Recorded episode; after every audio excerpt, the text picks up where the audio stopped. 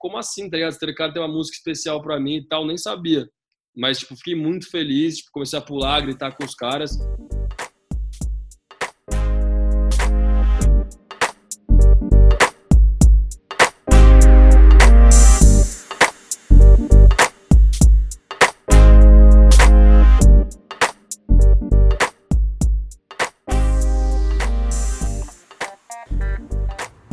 Fala galera, sejam todos bem-vindos ao terceiro episódio de Andarilhos da Bola.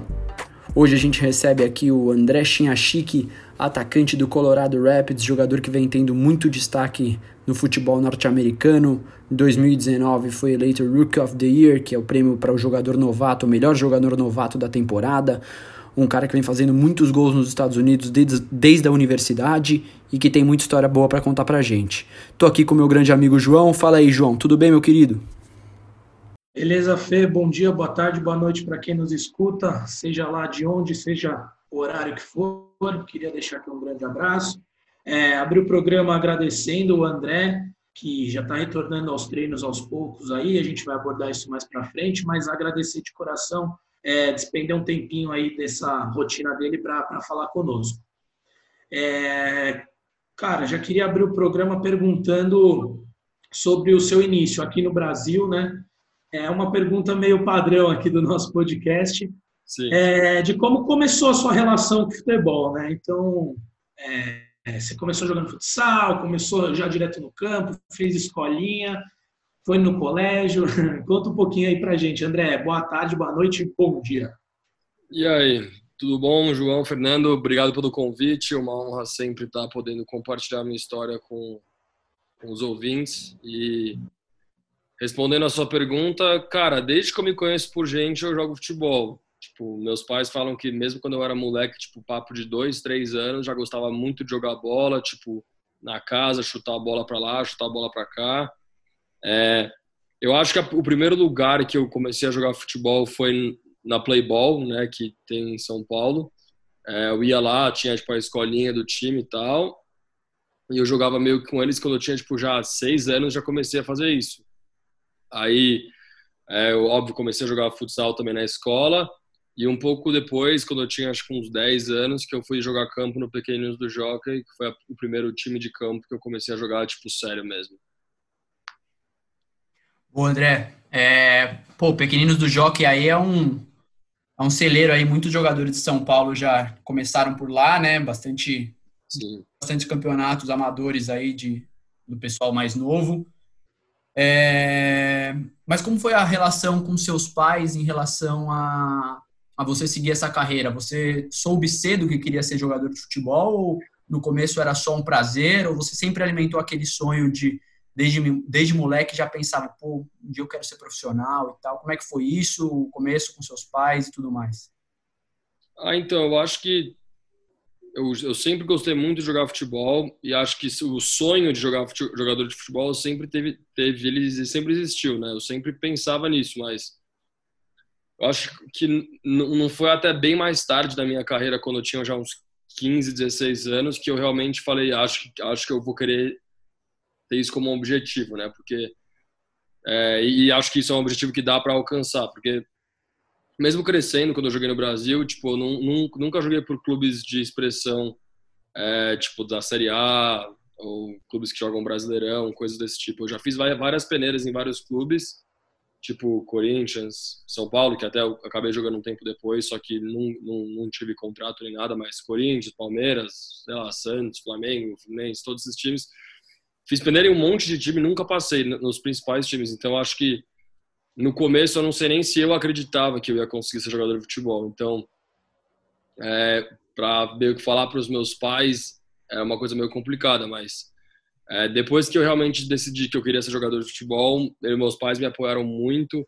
É, eles fizeram tudo possível para que eu conseguisse é, alcançar esse sonho. E sinceramente, é, eles eles eles falam que eles me apoiariam por qualquer coisa, não importa tipo, o que, o que eu quisesse fazer na minha vida, eles iam me apoiar.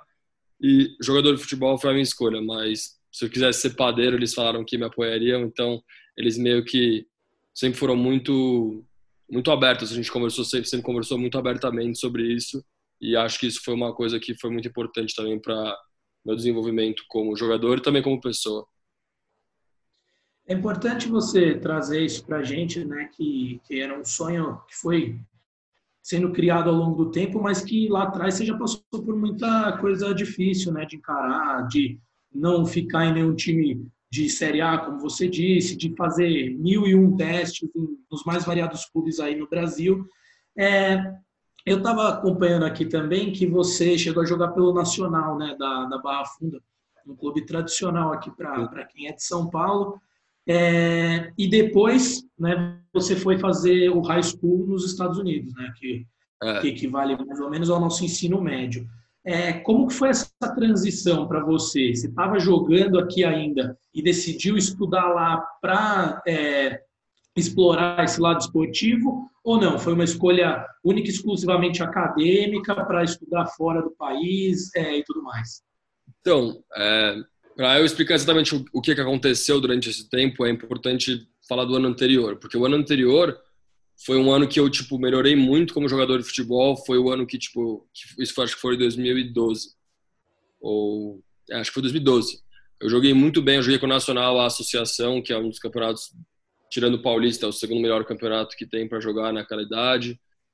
Fui muito bem, tipo, tava jogando muito bem. Cheguei a fazer teste no Manchester City da Inglaterra. Tipo, eles me chamaram, eu fiquei lá um tempo, tipo, tava indo tudo muito bem. E aí chegou meio que no final daquele ano, tipo, novembro, dezembro, eu simplesmente desisti de jogar futebol. Falei para meus pais que eu não queria mais jogar, que eu tipo, tinha literalmente desistido. E até tipo recebi ligação do Manchester City para ver se eu queria voltar e continuar minha meu processo lá, mas eu meio que falei não, não quero mais jogar bola, desisti, quero sair do Pequeninos, quero parar de jogar. E o Pequeninos eu já jogava fazia tipo uns cinco anos lá, então tipo os meus pais foi tipo, nossa, ele quer até, ele quer sair do Pequeninos, tipo, não quer fazer esporte mais, tipo, meio que a louca no moleque. E aí chegou em 2013, meus pais, meus pais meio que me obrigaram. Eles falaram: Ó, oh, você, pode, você pode parar de jogar no Nacional, pode parar de tudo, mas acho que você devia continuar no Pequeninos. Acho que tipo, não faz sentido nenhum você só não fazer nada a semana inteira de relação ao esporte. Entendeu? Tipo, eles, eles meio que eles sempre foram muito fãs de esporte. Então, é, aí eu falei: tá bom, vou no Pequeninos de sábado e domingo, mas é, tipo, nem pensava em nada já, tipo, de jogar bola mais e tal. E aí, durante aquele ano, foi quando surgiu a oportunidade de ir para a Europa com pequeninos, que é uma viagem que eles fazem que você vai para Finlândia, para Suécia, para Dinamarca e para Noruega. E, tipo, vai, vai, jogar, vai jogar vários campeonatos lá nesses lugares. Aí isso me interessou, porque era nas férias de julho, e eu acabei indo. Tipo, já tinha ido antes com outros clubes jogar gote e tal, mas essa era uma viagem, tipo, bem mais completa. E aí eu acabei indo nessa viagem e, tipo, eu fui nessa viagem meio desacreditado já, tipo, do futebol em si. Eu tinha parado de jogar, então, tipo, não, não faria muito sentido para mim, tipo, ir querendo, tipo, virar profissional. E aí lá eu conheci um cara que, através de amigos de amigos, que falou que estava tendo esse high school nos Estados Unidos, da Monte Verde Academy, que estava começando e era um programa novo e tal. E falou que cara, ele poderia me botar em contato com o cara, que o cara deveria ter interesse e me mandou um, mandou um vídeo meu pro, pro cara, que era o Mike Potempo, que agora tipo, ele é bem conhecido lá até. E aí, tipo, papo de a viagem acabou em duas semanas, eu falei, quer saber, vou para os Estados Unidos. Tipo, tava indo mal na escola, não tinha clube para jogar no Brasil, tava todo ferrado aqui, falei, mano, quer saber, eu vou, vou ficar um ano e aí eu vejo o que eu faço com a minha vida. E assim, e foi assim que tipo surgiu a oportunidade de ir pro high school. Cara, sensacional é ouvir isso. Eu só quero, antes de passar a palavra para o Fernandinho, é, pegar um gancho no que você falou, nessa sua, nesse seu intervalo, né? Que você resolveu parar, estava com a cabeça meio cheia, é, do porquê disso, né, cara? Se aqui, como a gente sempre trouxe nos episódios anteriores, a gente gosta muito de explorar o lado humano do atleta, né? Trazer esse lado mesmo. Então, eu queria saber de você, porque sentiu que você não estava aproveitando com seus amigos, não estava curtindo, de repente, sair com eles, que é uma fase né, da adolescência para a fase adulta, praticamente.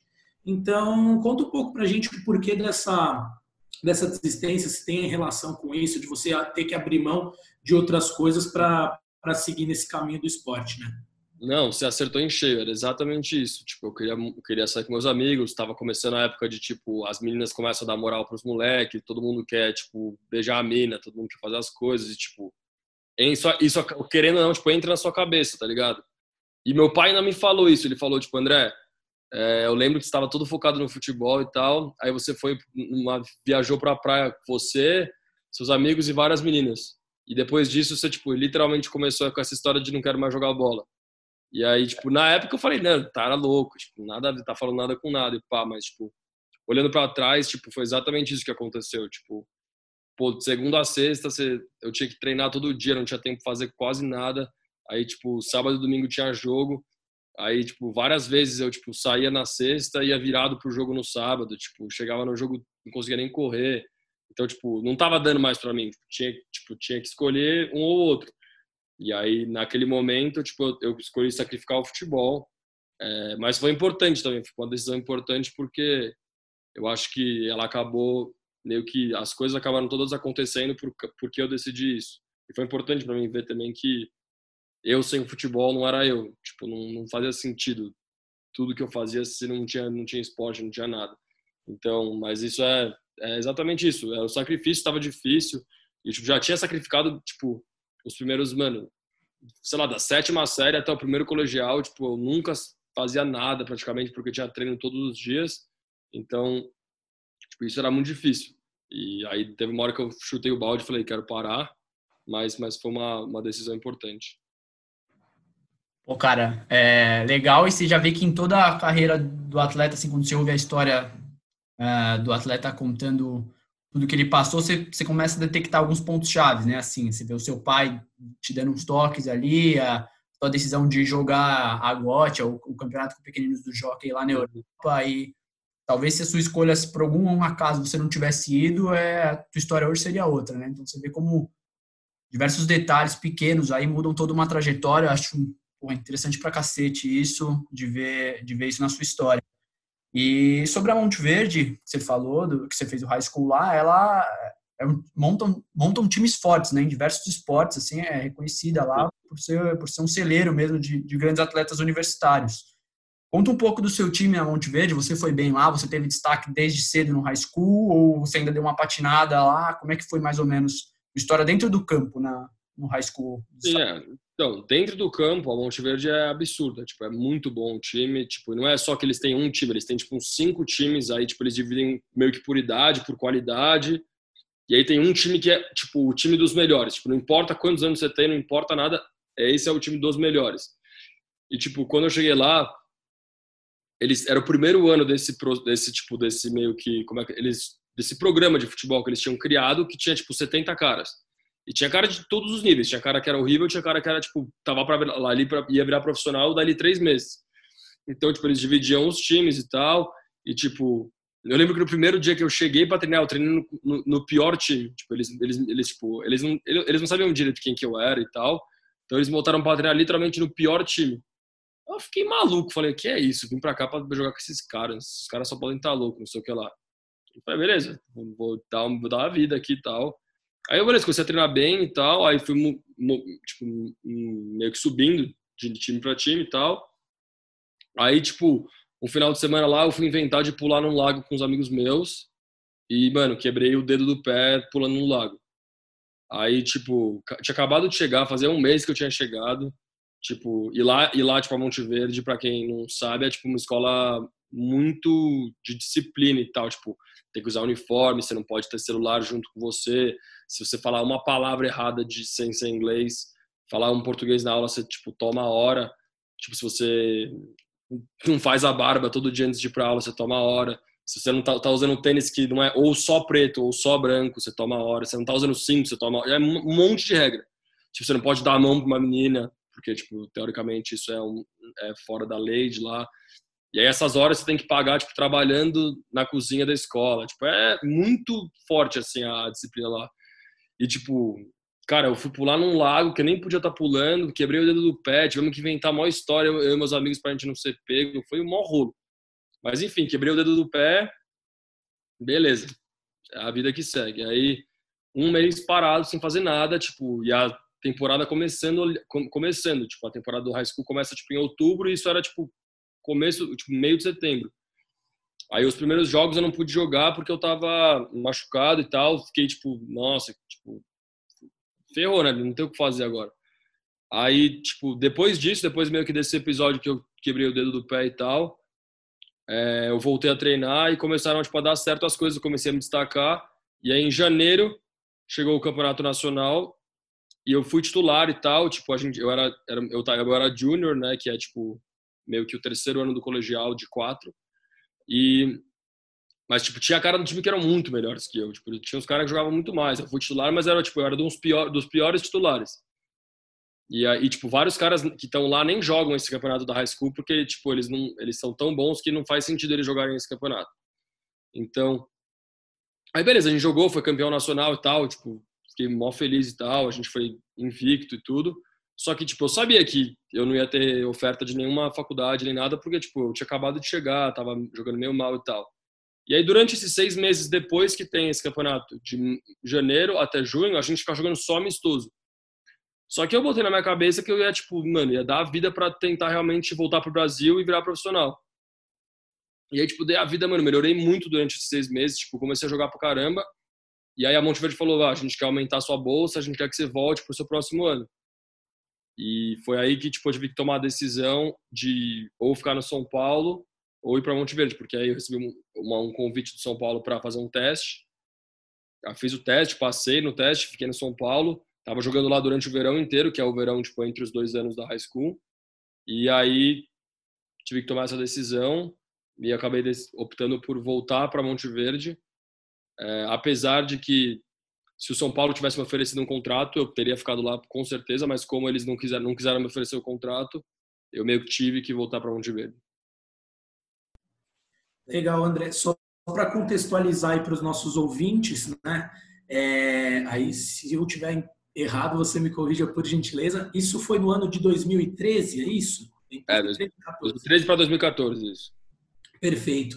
É, também para para contextualizar e para a galera que não tem é, ideia de onde fica a Monte Verde, né? Ela é na Flórida, então a história do, do André começou nos Estados Unidos pela Flórida, né? Não é, lá em Denver, onde ele está agora, no é. Colorado.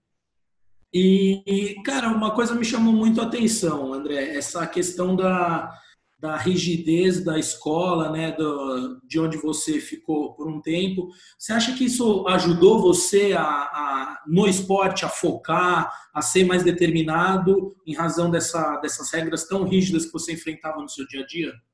100%. É um, é um dos motivos que eu falo para as pessoas que a Monte Verde ela muda, ela te muda. Ou é, é, é, não, é duas opções. Ou você chega na Monte Verde, você odeia e você vai embora, ou é expulso da escola porque você não está respeitando as regras, e isso acontece muito, ou você muda, não tem jeito. Tipo, não, não tem outra opção. A Monte Verde não vai mudar, os professores não vão mudar, isso não vai acontecer. E eu mudei muito a minha postura de vida por causa da Monte Verde. Tipo, eu comecei a ter uma noção de disciplina, uma noção de que se você realmente quer fazer uma coisa, tipo, você tem que fazer muito bem feito. E isso era uma coisa que meu pai sempre falava. Ele falava, André, você fala que você quer ser jogador, só que você fica saindo de final de semana. Então não, tá batendo o que você tá falando com o que você quer fazer. E aí, tipo, realmente a Monte Verde meio que mudou esse meu pensamento. Eu falei, eu comecei a ver que o trabalho, ele realmente dá resultado. Eu comecei a ver que eu tava melhorando porque eu tava trabalhando duro. E, tipo, isso foi, foi o principal para mim. E é óbvio que, tipo, quando você não pode sair, você não pode falar com meninas, você não pode é, sair com seus amigos, você não pode fazer basicamente nada, tipo, a única coisa que sobra é jogar bola. E para mim foi, tipo, a melhor coisa que podia ter acontecido, porque eu realmente foquei é, e abracei aquela causa da Monte Verde e, tipo, deu muito certo. Mas no começo foi muito difícil com essa rigidez, tipo, várias vezes pensei em ir embora, pensei, tipo, nossa, o que eu tô fazendo aqui? Tipo, nada a ver esse lugar comigo e tal. Mas no fim as coisas acabaram dando certo. É, ótimo relato. Você vê que é, já isso a gente está no começo da sua carreira ainda e quanta coisa já foi já foram fatores extremamente importantes para você chegar onde você chegou agora. Cara e, e incrível aí a, a virada né? Tipo você saiu daqui do Brasil sem, sem ter ainda a certeza absoluta e aí você chega no, no final do high school vem volta para o Brasil tem passa um período de treino no São Paulo já num clube de alto nível já tem a decisão tomada de que quer seguir a carreira como atleta, e aí você volta para fazer uh, o resto da, do seu high school na Monte Verde, certo? Sim, aí eu decidi voltar para fazer o último ano do high school na Monte Verde. E foi, tipo, nesse ano realmente que, tipo, eu meio que tomei. que eu realmente evoluí, tipo, absurdo. Foi, tipo, a, o nível de evolução do meu segundo ano da Monte Verde pro primeiro é, ridículo, é ridículo. Tipo, nos vídeos dá pra ver, tipo, eu mudei praticamente todo, tudo sobre meu futebol. E também esse era o único jeito que ia dar certo. Boa, sensacional. Então, emendando nisso, eu queria fazer duas perguntas para você. Primeiro é já passando já do final do seu high school, como que entrou Denver na, na tua vida? A Universidade de Denver, como é que foi essa abordagem? Chegaram outras universidades em você? Você tinha mais, mais opções de escolha de universidade? E segundo, se você, você atuava de centroavante, eu vi que hoje no, no Colorado você atua um pouco mais aberto, mas Sim. jogava de centroavante, jogava de segundo atacante, como é que era essa, essa sua função? A minha, é, a minha vida inteira eu sempre fui centroavante, não teve outra opção, tipo, apesar de eu, eu, eu, eu, não sou alto hoje em dia, mas eu era bem baixo, era muito, muito baixo. Eu, tava, eu tomava remédio para crescer, tipo, era muito baixo. Era franzino e tal, só que, tipo, fazia muito gol. Tipo, sempre a bola caía no meu pé, eu fazia. Tipo, era, tipo assim, é sorte, um pouco de faro de gol, sempre tive isso. Então, tipo, não fazia sentido para mim jogar em lugar nenhum, em outro lugar. Tipo, nem, nem pensava, tipo, ah, vou jogar em outro lugar, não sei o que lá. Aí, quando eu cheguei na Monte Verde, eles começaram, tipo, eles queriam me botar para jogar, a gente jogava com dois atacantes, então já foi um pouco diferente, porque jogar com dois atacantes e um centroavante é um pouco diferente. Mas beleza, aí não, não mudou muito. Mas é, eu, quando, quando, quando o Denver me viu jogar, que foi no primeiro ano, foi naquele campeonato nacional que eu falei naquele primeiro ano, um cara veio me falar assim: ah, Denver despertou um interesse em você. Foi a única faculdade que eu escutei alguma coisa. E, tipo, Denver, na época, era uma faculdade, tipo, bem mediana, tipo assim. E, e, na Monte Verde você sabe que tipo as faculdades os caras top vão para as faculdades tipo top, tipo Clemson, né, Wake Forest, North Carolina, todas as faculdades tipo de uma da conferência mais forte do país. E aí tipo eu meio que fiquei nessa esperança do, do, do meu segundo ano aparecer essa, essas faculdades mais de mais referência aqui nos Estados Unidos. E eu sempre jogando centroavante, sempre jogando centroavante, tipo, na minha vida sempre joguei centroavante. Aí chegou nesse segundo ano, realmente, eu, tipo, deslanchei, ganhei, tipo, melhor jogador da Flórida, ganhei é, MVP do campeonato que tem, tipo, ganhei tudo. Aí eu falei, ah, depois disso vai aparecer as faculdades, né? Tipo, não tem como, tem que aparecer alguma faculdade. Daí, tipo, apareceram várias faculdades, tipo, devia ter umas oito, nove, tipo, University of Cincinnati, é, Central Florida, o, tem uma faculdade que chama Virginia Commonwealth, University of Dayton, tipo, teve várias. E aí, e Denver, óbvio, também que me queria muito. E aí eu fiquei, tipo, meio que em dúvida de, tipo, o que, que eu queria fazer. E aí eu resolvi ir visitar uma escola que chamava Omaha e Denver. Eu falei, ah, essas duas escolas eu acho que eu tô mais para elas, eu acho que eu vou querer ir nelas duas. Aí eu visitei Omaha sem nem saber que, tipo, Omaha e Denver são, tipo, os maiores rivais um do outro. Eu nem sabia na, na época. Aí fui visitar Omaha, visitei Omaha e visitei Denver, e contei pros caras de Denver que eu tinha visitado Omaha, os caras falaram, nossa, se você for pro Omaha, eu vou te matar, não sei o que lá. Tipo, falaram brincando, tipo, os caras aqui de Denver, eu, óbvio, vim pra cá, mas eles eram muito gente fina, e tipo, a minha decisão mesmo de vir para Denver foi porque, tipo, eles botaram um plano na minha frente falando, ó, oh, a gente quer que você faça isso, esse é como você pode melhorar, isso é como você vai chegar no profissional. E, óbvio, eles despertaram interesse quando ninguém despertou interesse. Então, tipo, essa moral meio que eles me deram foi muito importante. E também o fato de que eles me ofereceram uma bolsa de 100% que eu não tenho que pagar nada. Então isso foi outro lado também que me fez pesar um pouco. E o principal, não o principal, mas um fator tão importante era a parte acadêmica, que Denver era muito boa, e eu meio que tinha em mente que eu queria para uma faculdade boa. Então, esses foram vários, todos os fatores basicamente que me fizeram ir para Denver. Mas eu fui para Denver de centroavante, sempre centroavante, nunca de jeito nenhum ia jogar em outra posição. Muito interessante a história, sua ligação é, com Denver, cara, e é bonito de ver esse, esse, interesse desde o início, essa relação criada. Acho que tudo fica mais, mais simples de continuar. É, acho que a gente tem que destacar aqui, te dar aquela boa e velha moral, né? Porque você só falou um pouquinho do que você ganhou aí. Eu vi que você foi chuteira de ouro é, lá em Monte Verde também. Vocês tiveram uma série invicta de, salvo engano, 117 jogos, né? Assim que é. já trazendo a tradição da, da academia, né? Então tem que a moral tem que ser dada quando ela é merecida. É, o Mas... time era muito bom, o time era muito bom e, óbvio, eu, eu, ganhei, eu ganhei bastante é, troféus aí no, nos últimos anos, mas é, muito da, da, do que aconteceu lá é crédito do, do, treinador também, que o treinador montava uma seleção que era sacanagem.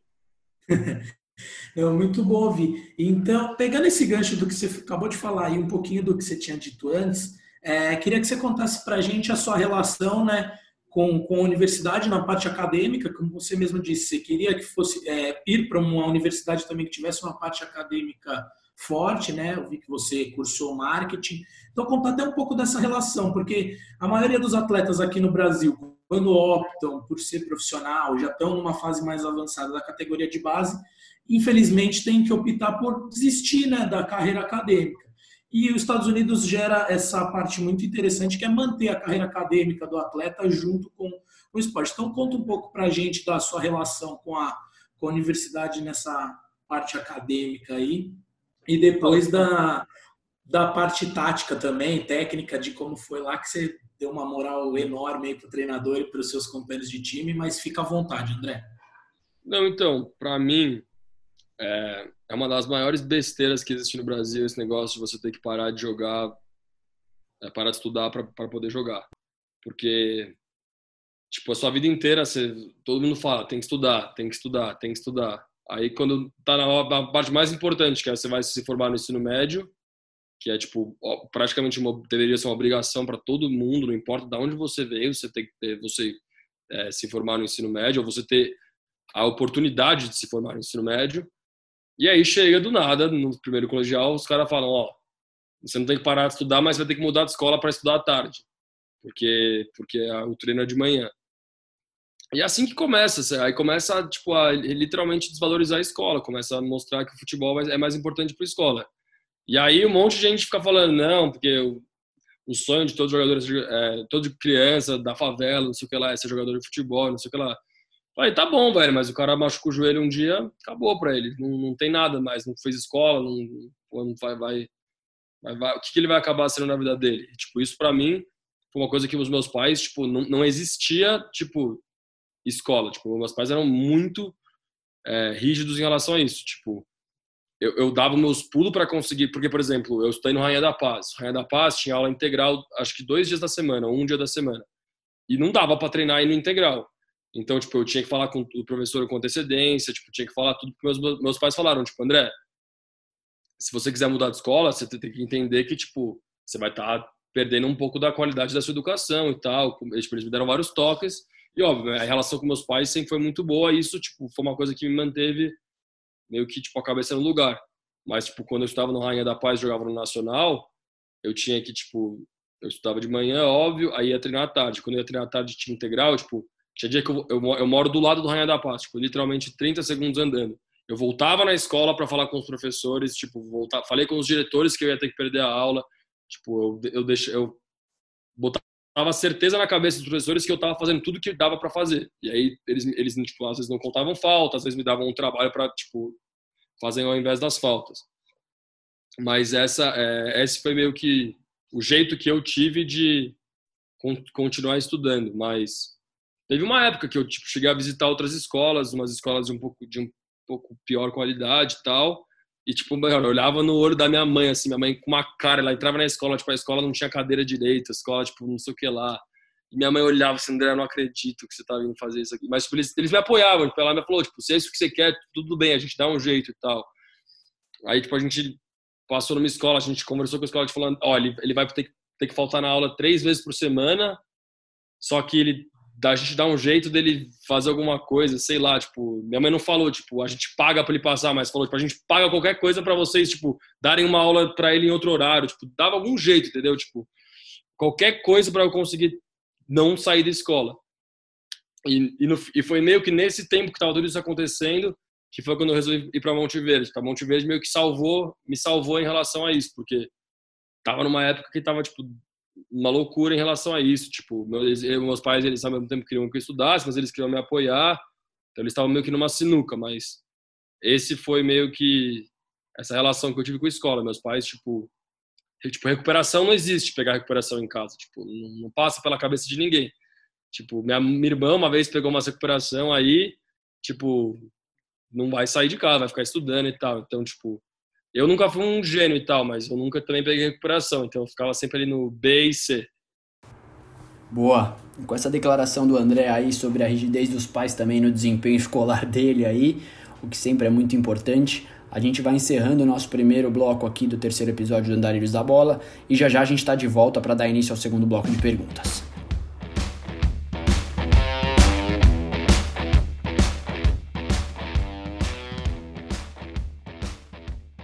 Bom, estamos de volta aqui com o Andarilhos da Bola. Como eu sempre digo, poucos segundos aí não deu nem para a galera respirar, já estou aqui enchendo o saco de novo.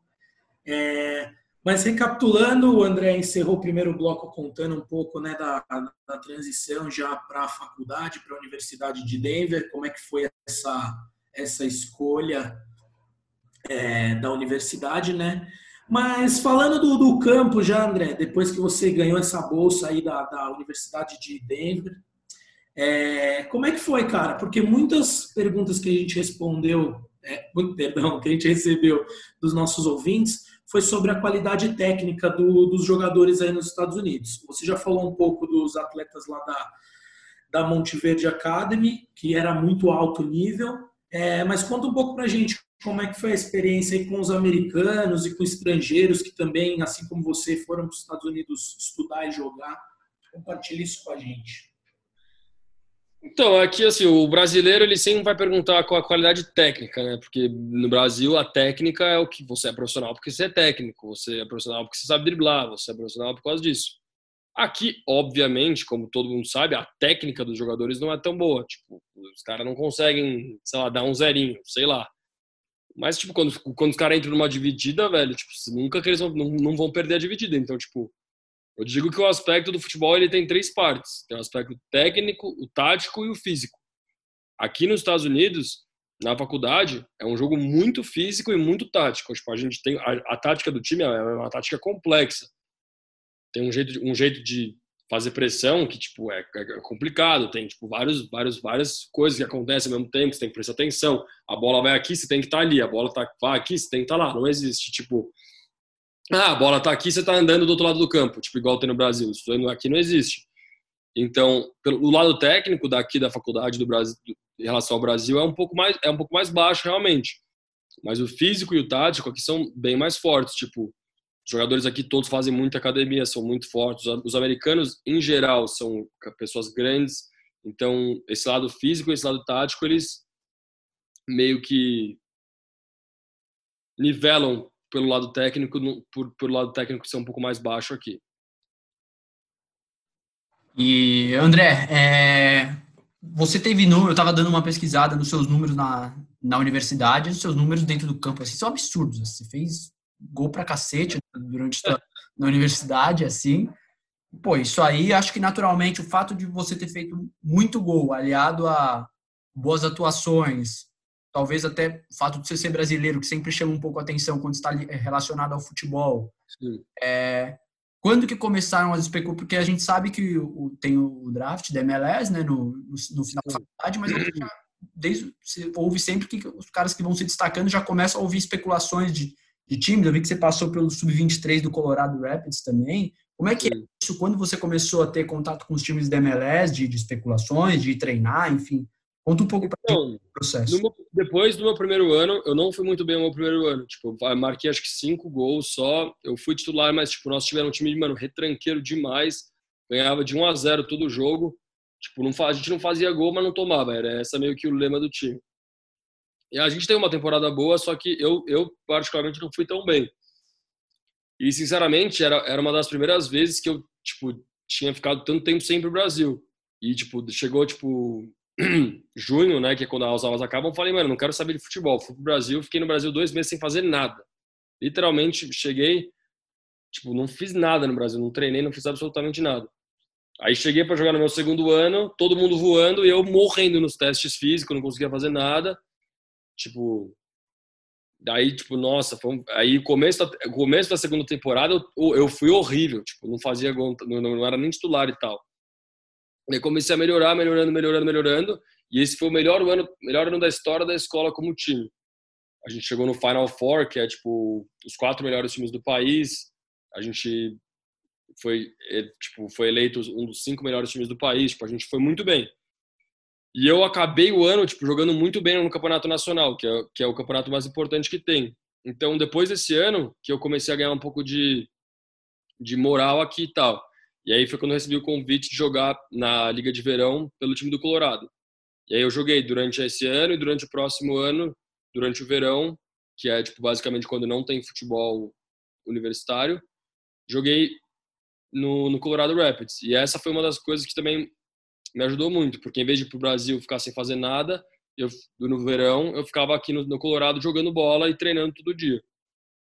Então essas foram as coisas mais importantes, mas o interesse real oficial só veio no meu último ano quando eu tipo estourei e tipo fiz 28 gols em 21 jogos, tipo absurdo, números absurdos e tal. Antes disso, eu sempre fui considerado um jogador bom de faculdade, mas não era tipo assim, ninguém sabia se eu ia virar profissional ou não. Tipo, eu tinha na minha cabeça que eu ia ser profissional, mas os números não estavam tipo, meio que indo de acordo com isso. André, só para a galera que nos ouve é, entender melhor a evolução né, dessa linha do tempo, é, esse seu ano ruim foi 2015, é isso que você começou um pouco né, patinando aí, se acostumando com o campeonato, e aí esse ano maravilhoso aí de 21, 28 gols em 28, opa, 28 gols em 21 jogos, é, 19 gols em 9 jogos aqui, eu estava acompanhando, eu estava boquiaberto com, com tanto gol assim, eu falei, pô, vou trazer esse cara pro meu time, que eu ainda não revelei no nosso podcast qual é, mas no momento oportuno eu vou revelar. Mas, mas conta um pouquinho dessa, agora falando da sua parte pessoal, como que foi essa primeira temporada para você não ter ido tão bem? Teve algum momento que você se sentiu desmotivado e aquele sentimento lá de trás de, pô, vou desistir, é, veio à tona de novo ou não? Sempre acreditou? é, voltou para o Brasil mais animado, pensando em fazer uma boa temporada lá, ou foi consequência? Você já falou um pouquinho disso agora, mas, mas uhum. queria essa parte pessoal mesmo do, do sentimento do atleta.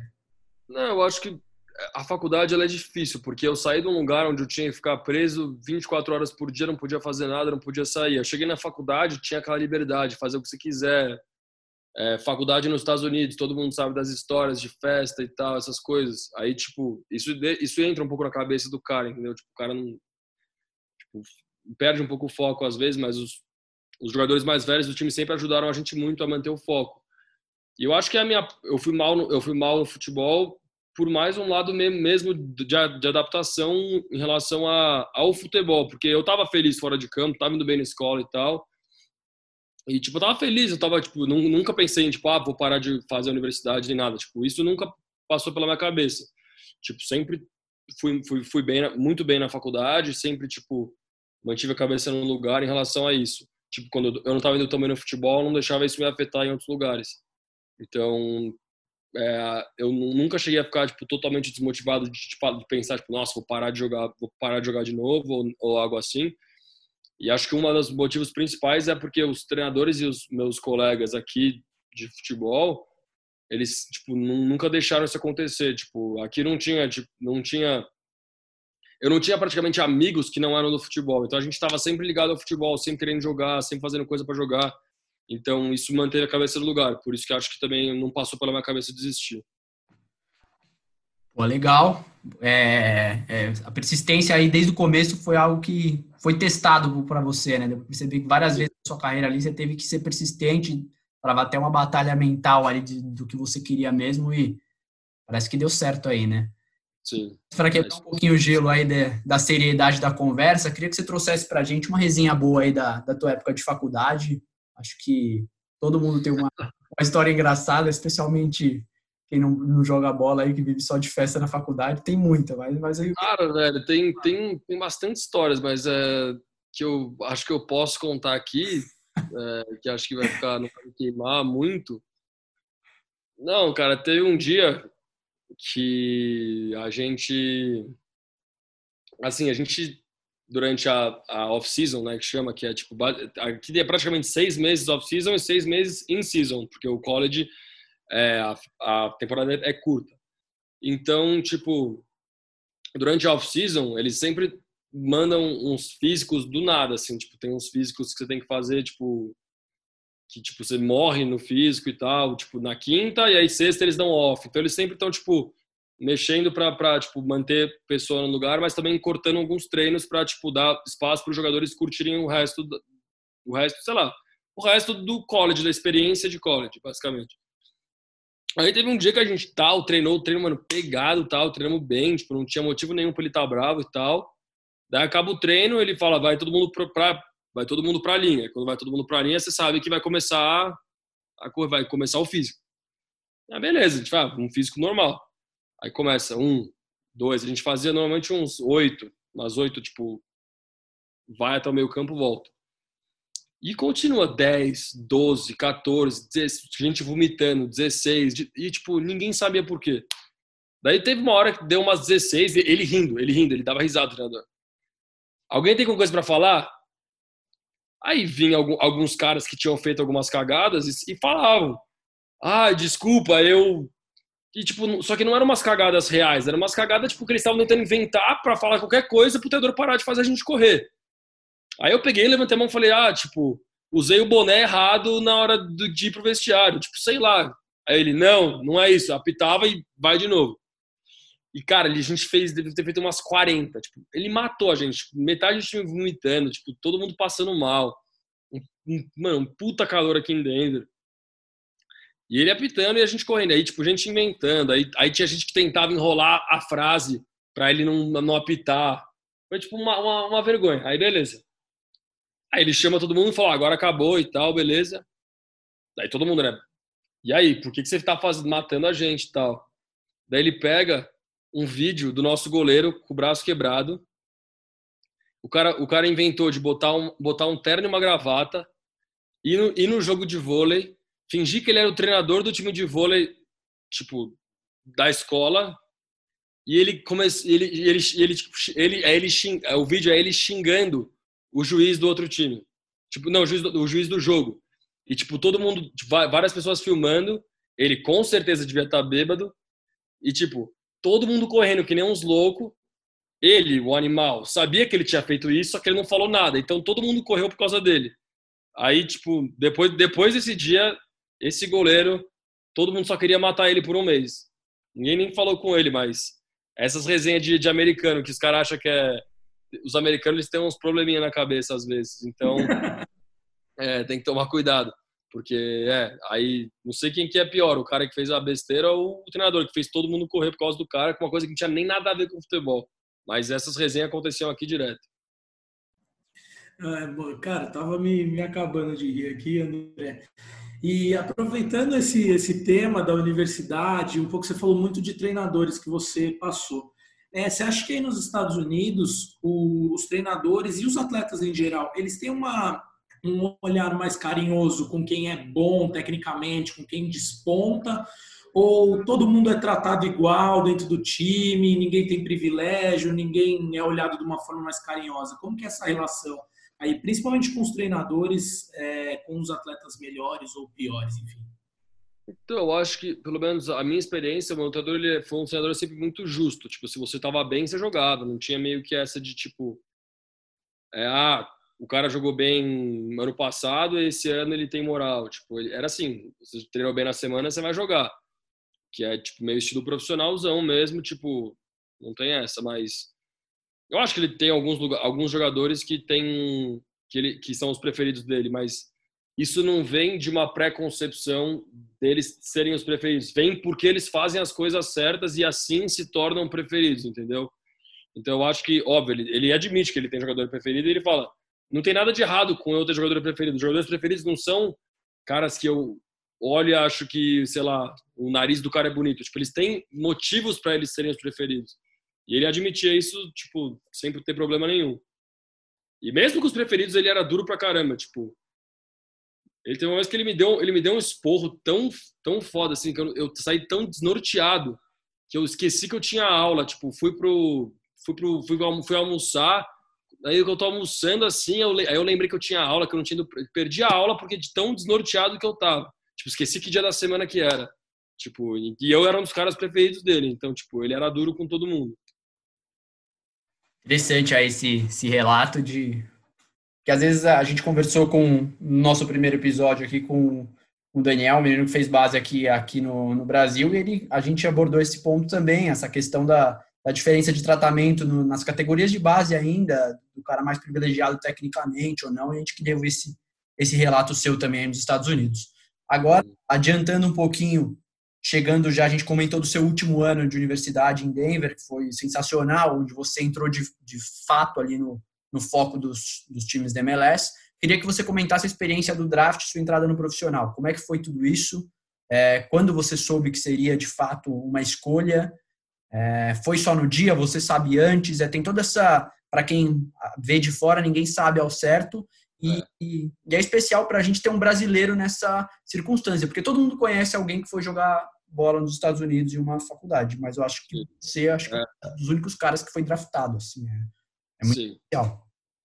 Então, é, o, o, meu processo em relação ao draft ele foi um processo meio que incomum, porque eu fui um dos dois, um dos únicos jogadores que foi pré-assinado antes do draft. O que isso significa? Significa que quando acabou a temporada do college em novembro, eu recebi uma ligação do representante da MLS falando: oh, a gente quer te pré-assinar para garantir que você vai para o draft, que você não vai sair e jogar em outro lugar, em outro, país. Basicamente, essa foi a conversa que a gente teve. E eu, eu assinei com o empresário, obviamente, e ele meio que me explicou como é que funcionaria isso, que é, tipo, eles iam oferecer um contrato, a gente ia negociar o contrato e tal, mas que isso significava que eu, que quando eu entrasse no draft, algum time ia me pegar. Não, tipo, não importa, não, óbvio, eu não sabia qual time que ia ser, só que a, o motivo de eu ter recebido essa ligação, ele falando que eu ia, que eu, eles iam me pré-assinar, é apareceram muitos times despertando interesse em mim. E isso era meio que a prova que eles tinham de que eu ia ser draftado. Mas normalmente os jogadores que vão para o draft, eles são draftados, eles vão para a pré-temporada e aí eles assinam um contrato. Eu já estava já tava assinado. Então não importa o time que eu ia, eu já ia eu já ia para o time com o contrato. Então eu não tinha como eles não tinham como meio que me dispensar, basicamente. Mas é, dois dias antes do combine, do, do draft, acontece o que chama o combine, que é um showcase, basicamente, que eles chamam os, sei lá, 60 melhores jogadores do país de college e põem para jogar três jogos, três times, fazem, três, fazem quatro times, todos, é, um, todos contra todos, basicamente, dois jogos por dia. E todos os treinadores de, da, da MLS descem até a Flórida para assistir isso. E eu fui chamado, obviamente, e, tipo, joguei muito bem nesses jogos. Então eu sabia que provavelmente eu ia ir, tipo, num, e aí num, num, numa escolha alta, tipo, que é nos, provavelmente os primeiros 10, os primeiros 5. E durante esse combine a gente fica num resort na Flórida e os treinadores ficam no resort do lado.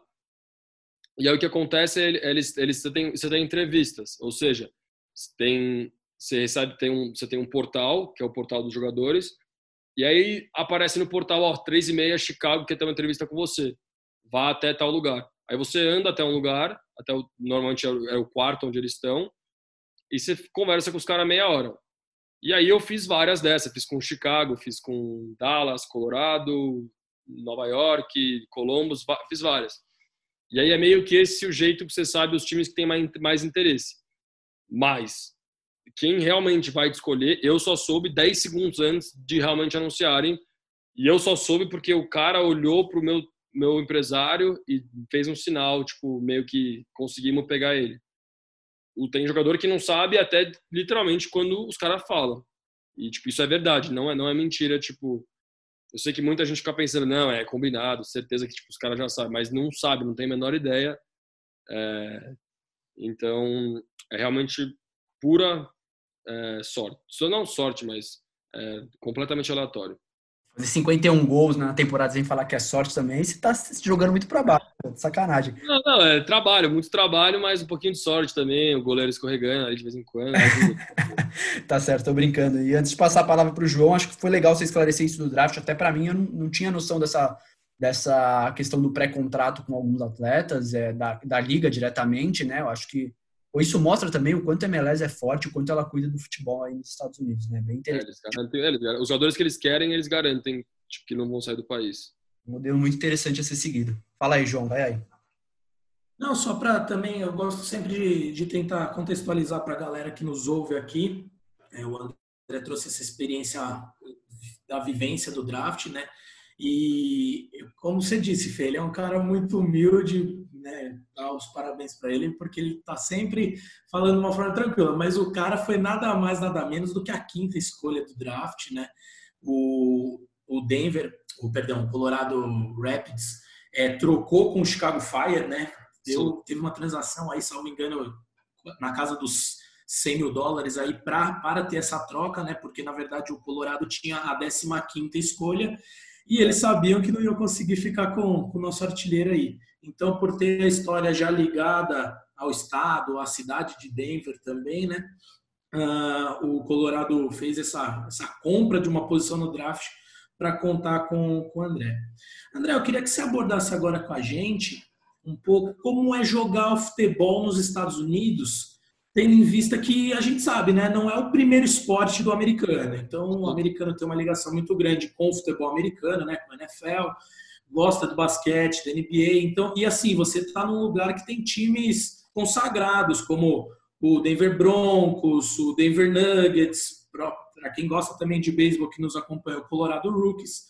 Então, conta como que é essa re relação do povo americano com, com vocês, atletas de futebol, com o time, até um pouco da relação com a torcida. É... Discorra aí pra gente. Então, é, é verdade isso. Tipo, não tem como negar que aqui a gente é, tipo, sei lá, o quarto ou quinto esporte da cidade. Só que é, o que as pessoas às vezes não entendem é que, tipo, até falam de um jeito meio que, meio que desprezando o futebol, é que, tipo, a gente tem uma média, uma média de, a gente tem uma das piores médias de público da MLS, o Colorado Rapids. E a nossa média de público é 14 mil pessoas por, por time, por, por jogo. Tipo, você vai pegar um time, um time do Brasileirão, eu tenho certeza que tem vários times do Brasileirão que a média de público é menor do que 14 mil. Então, tipo, apesar dos caras não considerarem o futebol como, como esporte máximo, os americanos são apaixonados por esporte em geral. Tipo, o Denver Broncos, os caras é 80 mil todo jogo, sold out o estádio. Então, tipo, é, essa noção de que o futebol é, meio que não tem espaço para o futebol, ela não é verdade. Tipo, o espaço, ele existe, ele, ele, ele acontece. O que, o, que é verdade é que os americanos, eles são tão loucos por esporte que eles não que alguns lugares eles não são tão loucos por futebol. E, tipo, tem lugares, por exemplo, Atlanta, a média de público do Atlanta é 35 mil por jogo. Tipo, tem, deve ter o quê? Três, dois ou três times do Brasil que, que acontecem isso. E isso, e isso são os brasileiros sendo loucos, tipo, por futebol. Então, eu acho que a principal diferença é que no Brasil os atletas meio que são tratados como celebridades. Tipo, você não pode ir na rua, você não pode, tipo, sair para ir comer, que todo mundo vai te parar e tal. Aqui é mais calmo em relação a isso. Tipo, tem vezes até que eu, que eu já vi gente me reconhecendo, tipo, me apontando assim e tal, e eles não vêm falar com você. Tipo, eles têm um pouco mais dessa, dessa, eles são mais restritos em relação a isso. Mas o futebol, e o futebol está crescendo muito em, em, em, geral nos Estados Unidos e, e, tipo, não tenho a menor dúvida de que daqui 10, 15 anos vai, vai ser um esporte muito forte, como já é, na minha opinião. Eu já acho que o futebol aqui tem uma moral bem grande e sinto isso na pele, mas também acho que pode, ainda tem muito, muito para crescer ainda. É, dá para Dá para ver só pelo que, que você comentou da 14 mil por jogo, é um número, se botar aqui no Brasileirão, com certeza é top 10, assim, de, de até menos, talvez top 5 de, de, de média de público, assim. O uhum. Brasileiro não é um campeonato, apesar de a gente ser, ou ter sido algum dia o país do futebol, a gente não tem essa média tão grande de, de público nos estádios. Abordando... É, é não, só para concordar com você. A principal diferença, eu acho, da, do, do, do, dinheiro que entra no Brasil, do dinheiro que entra para cá, é com relação à televisão. No Brasil, as pessoas pagam muito dinheiro para assistir futebol na televisão, e aqui não. Então, acho que essa é, é um, é um dos motivos do porquê o futebol ainda é muito maior no Brasil do que ele é aqui.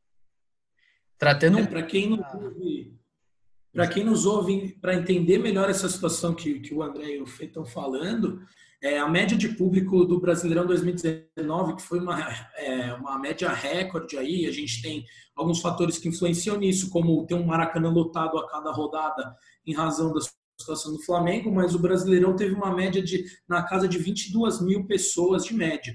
Então, cara, você vê o Colorado que você disse que não é o time que está no topo das médias, tem 14, a gente tem uma ideia disso. E o que eu acho muito interessante do, do da relação do americano com o esporte é, é, a relação que os americanos mantêm com a cidade, né? Então, é. assim, independe do, do esporte, cara, é, eu vou torcer pro time de Denver, eu vou torcer pro time do estado, vou torcer pro time do Colorado, independente se seja futebol americano, basquete, bolinha de gude. Então, os caras são aficionados, assim, pelo, pelos times da cidade. Sim, pra, é, gente... é, o, é o sentimento patriota do americano que todo mundo sabe que é absurdo. Até hoje é dia Memorial Day aqui, que é dia tipo dos veteranos de guerra que tem.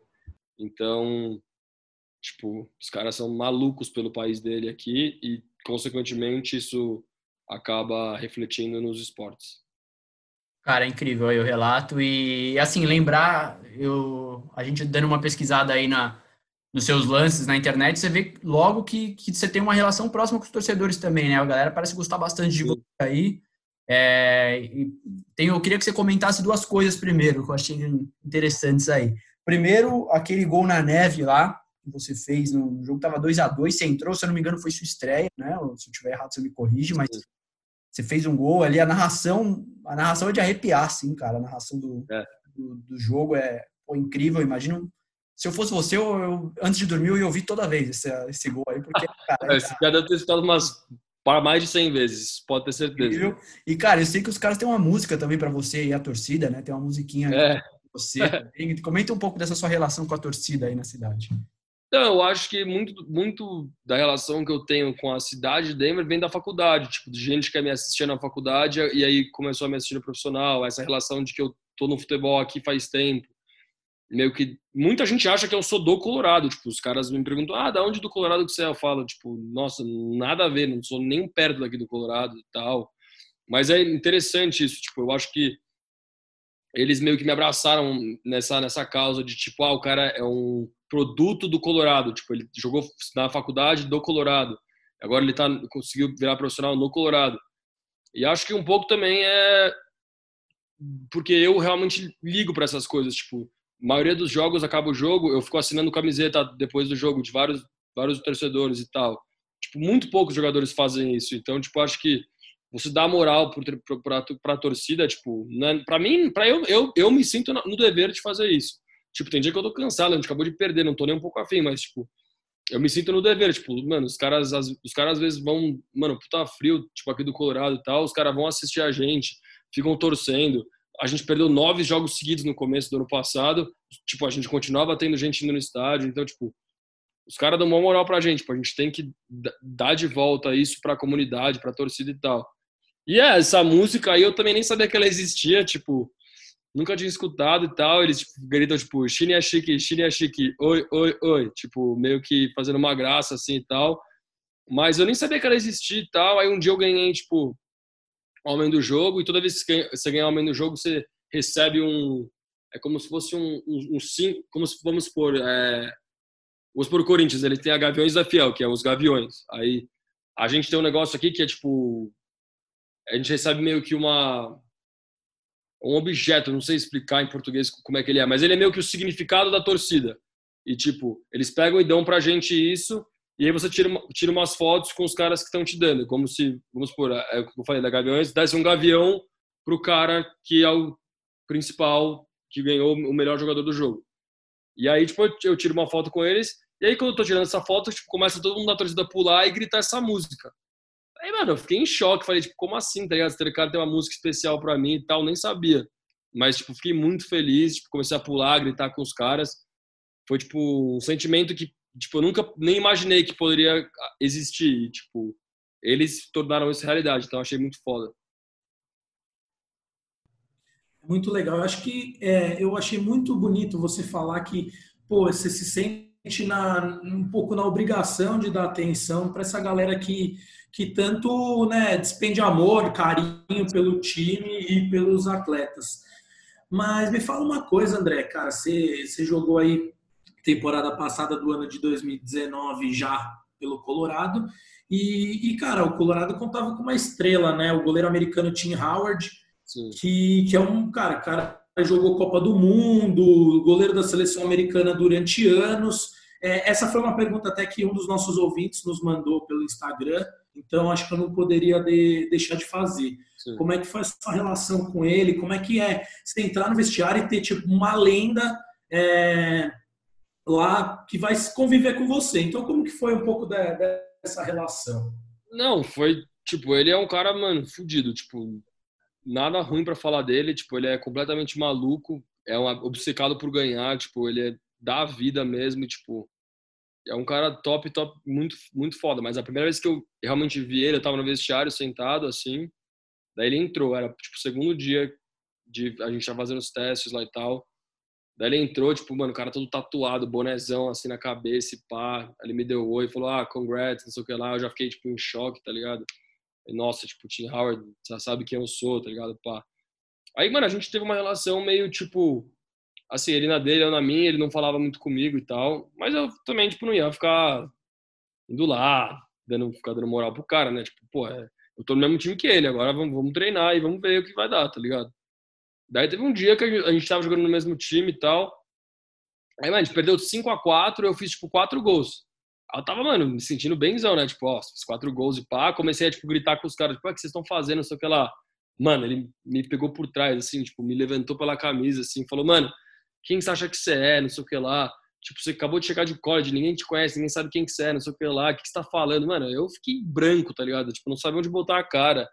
E o treino continuou, tá ligado? Tipo, ele, ele fez isso, depois de três minutos tinha que treinar. Tipo, no meio do treino.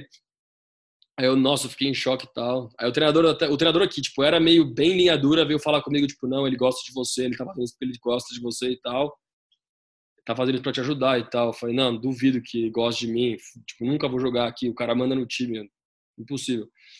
Aí depois, tipo, dois meses, assim, ele, dá uma, ele tava dando uma entrevista pro, tipo, pro maior canal de futebol que tem, o maior programa de futebol que tem aqui, chama Extra Time. E aí, tipo, mano, o, cara faz uma pergunta meio que, tipo, nem relacionada com eu ou na, nada assim, e, tipo, ele vai, ele vai, ele, mano, meio que contorna a pergunta para falar como Tipo, ele gostava de mim, como eu era um jogador que tinha impressionado ele, como que ele falava, falou que a MLS precisava de mais jogadores tipo que estavam entrando na liga como eu e tal. Me deu uma, uma moral escrota. Daí eu falei, nossa, tipo, ele é um cara muito foda, tá ligado? Porque, tipo, ele me ajudou de um jeito que eu nem pensei que ele me ajudou, mas, tipo, pra mídia e tal, ele fala realmente o que ele pensa e tal, não, não, não vai ficar, tipo, me queimando e tal. Tipo, então ele é uma pessoa incrível. Cara, que, que relato muito, muito gostoso de ouvir. É Acho que quem não vive do, do, no meio do futebol tem muita curiosidade. Eu sempre falo isso aqui. Tem muita curiosidade sobre esses, essa parte de bastidores, o que acontece em vestiário, o que acontece é, nos treinos. Então é, é, muito bom de ouvir. É, nossos queridos ouvintes, com esse relato maravilhoso aí do André, a gente vai encerrando o nosso segundo bloco. É, apenas destacar que a gente volta para o terceiro bloco dessa vez, apenas para encerrar a entrevista, mais algumas perguntinhas. O nosso famoso bate-bola jogo rápido, também liberar o André, desde já agradecendo todo, toda essa atenção que ele vem despendendo com a, com a gente e todas essas histórias maravilhosas até aqui compartilhadas.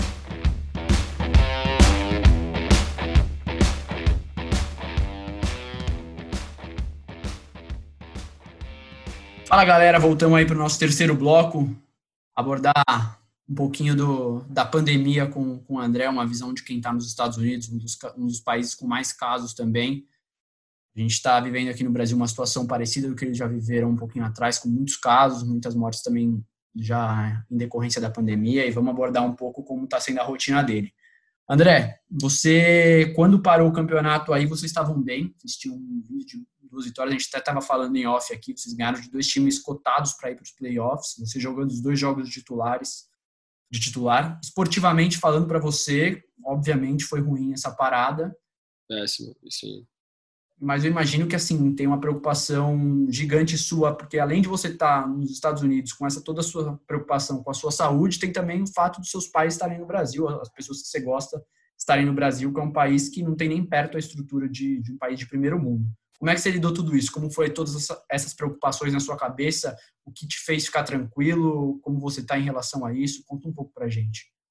Cara, É difícil, acho que para todo mundo. Meu pai, na verdade, ele estava na Índia, cara. Ele teve um puta rolo lá na Índia, não conseguiu voltar. Ficou preso quase um mês na Índia, tipo, loucura. Tipo, tava muito mais preocupado do que eu tô agora que ele conseguiu vir pro Brasil num voo da embaixada.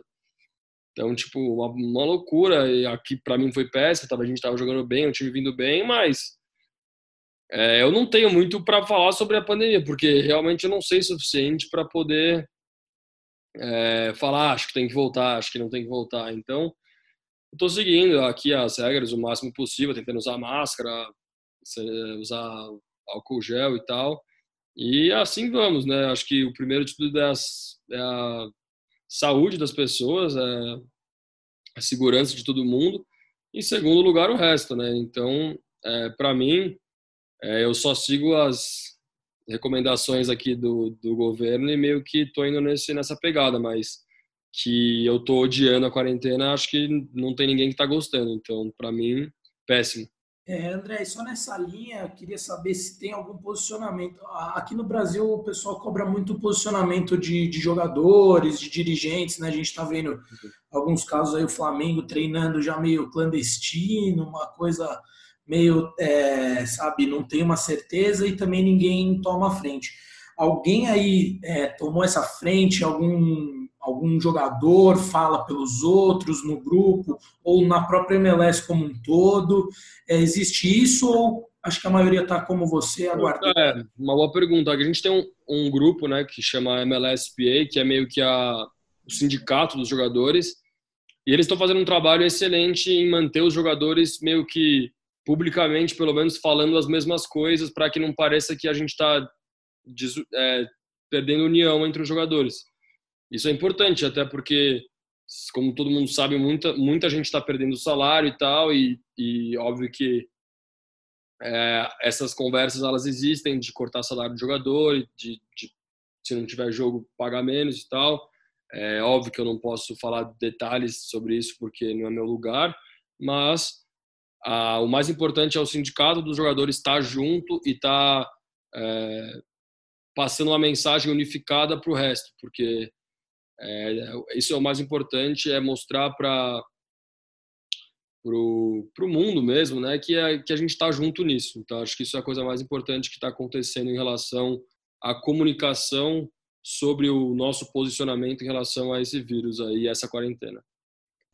Eu abordei esse, esse tema justamente por isso. Ah, pelo menos aqui no Brasil, os atletas às vezes esquecem a influência, os atletas e os clubes, né? Esquecem a influência que eles exercem no restante da população. Então, essa atitude do Flamengo de voltar aos treinos, mesmo é, sem autorização do município do Rio de Janeiro, é, o presidente do Brasil se, se encontrando com o presidente do Flamengo para acelerar as coisas que de forma indevida, é, me parece que eles esquecem a, a influência que eles exercem no, no, na população como um todo.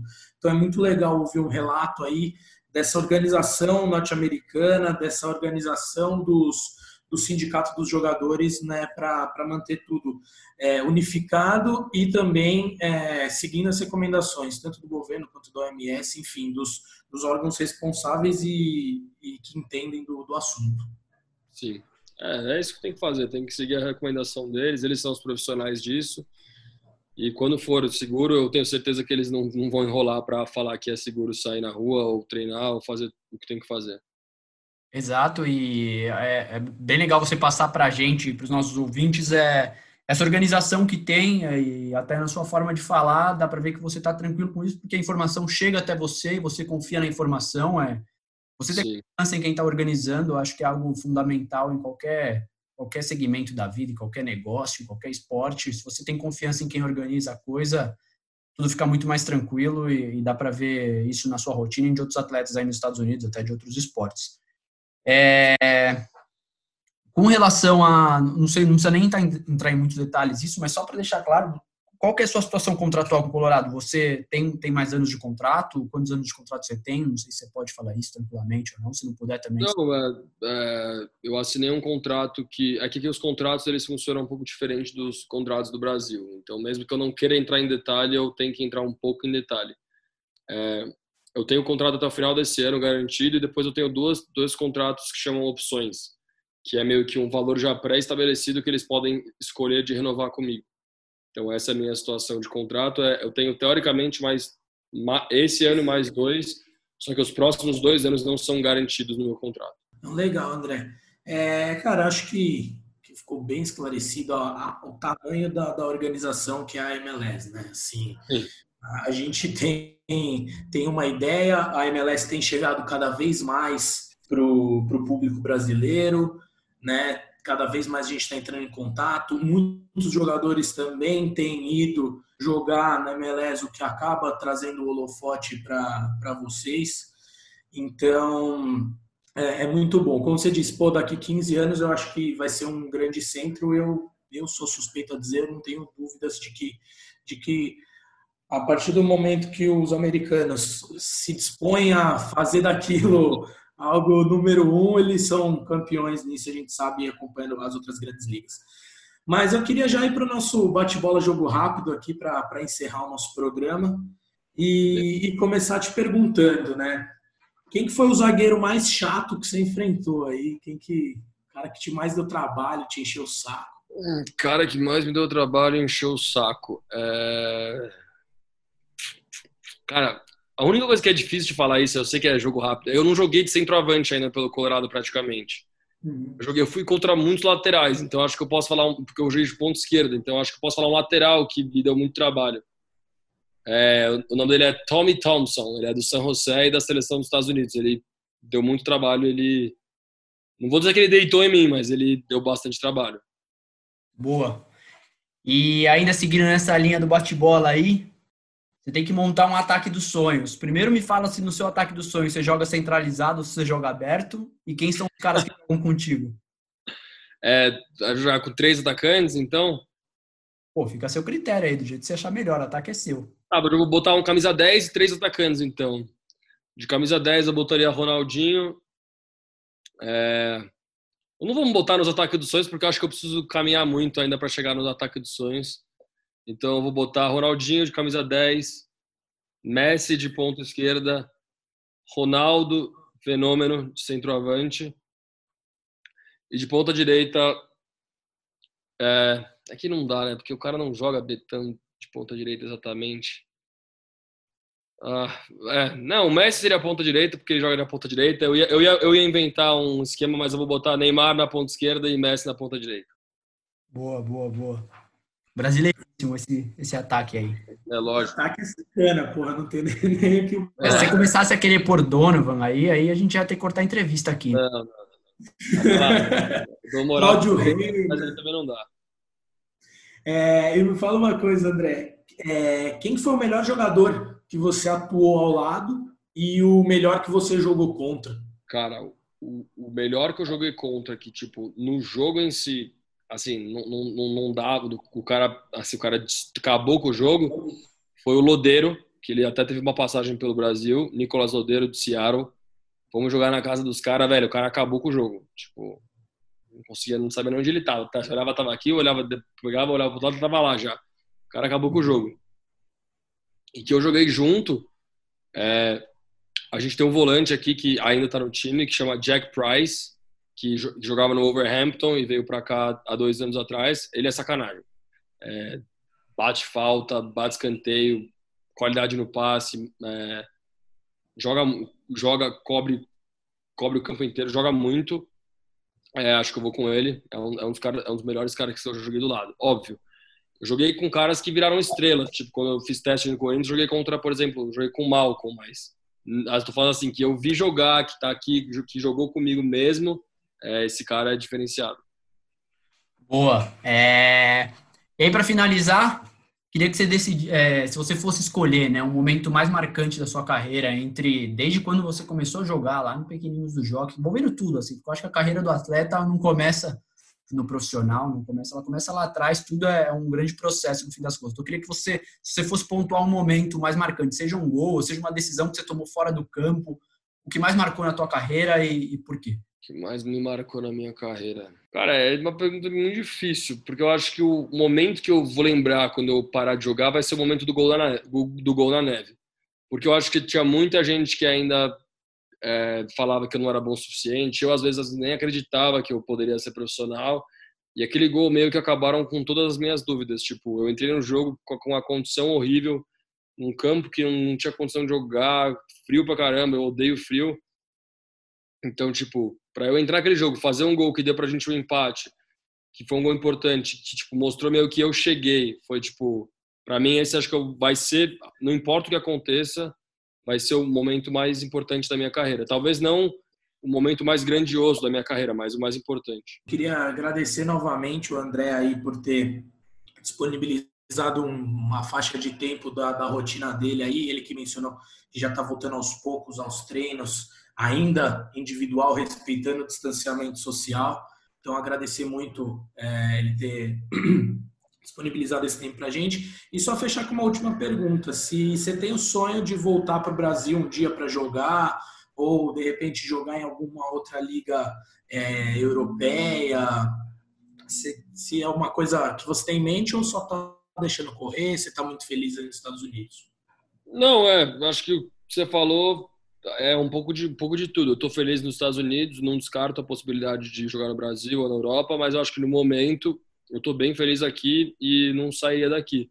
Talvez daqui uns anos, daqui uns meses até isso pode mudar, mas eu sempre tive sonho de jogar no Brasil, sempre tive sonho de jogar na Europa, mas eu sou uma pessoa bem realista, assim, que sei que no momento meu lugar é aqui e eu estou feliz aqui. Então, é, eu sei que mudar de país não é uma coisa fácil, porque eu já fiz isso quando eu era bem pequeno.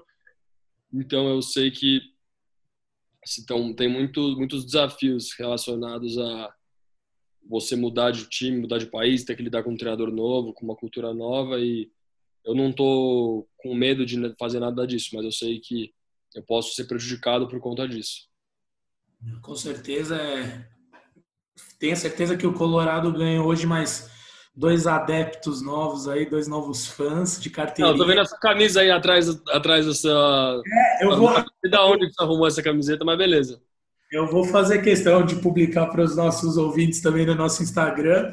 Eu tô com uma camisa raiz aqui do Colorado, que é da temporada de 2004. É, ainda a MLS não tinha padronização de todos os times jogarem com a mesma fornecedor esportivo. O logo do Colorado já mudou totalmente. Até as cores do time. É. Chute livre, né? Tinha chute livre, né? Na MLS, né? Aquelas Aquela loucura. É, shootout. É, um, é. é como, é, como se fosse futebol society. É. MLS raiz aqui. Então, mas agradeço de novo, André. E, e com certeza você ganhou aqui dois novos fãs de carteirinha. Cada gol que você fizer, a gente vai vibrar daqui e continuar torcendo para que futuramente a gente se encontre e você possa contar mais histórias para a gente aí emocionantes e muito interessantes. Com certeza, com certeza. Obrigado pelo convite agradeço desde já e espero que vocês continuem tendo muito sucesso aí com essa podcast e na vida de vocês também. Valeu, André. Queria aproveitar também para agradecer e estender os agradecimentos aí ao Milton, que colocou a gente em contato. Milton, do, do, Largados também, o pessoal do Largados Futebol Clube faz um trabalho incrível aí, tem uma página cheia de conteúdo com os clubes do interior convidar todos os nossos ouvintes aí a seguir o pessoal também, que eles fazem um trabalho incrível. E também dar uma, dar uma cornetada na EA, né, cara? Sua cartinha do FIFA 62, os caras estão de sacanagem com você, pô. Tem que é, um pouquinho mais. Tô, tá metendo gol pra né? cacete. Já, já subiu, né? Foi de 54 para 62, mas longe disso, né? Tá, precisa pelo menos tá uns 70 ali, alguma coisa assim. é, lógico. Jogar, Depois Aí. dessa entrevista vai subir, cara. Então a audiência tá bombando. É, Valeu, André. Espero que, espero que dê uma subida assim. Mas obrigado pelo convite. Valeu, tamo junto.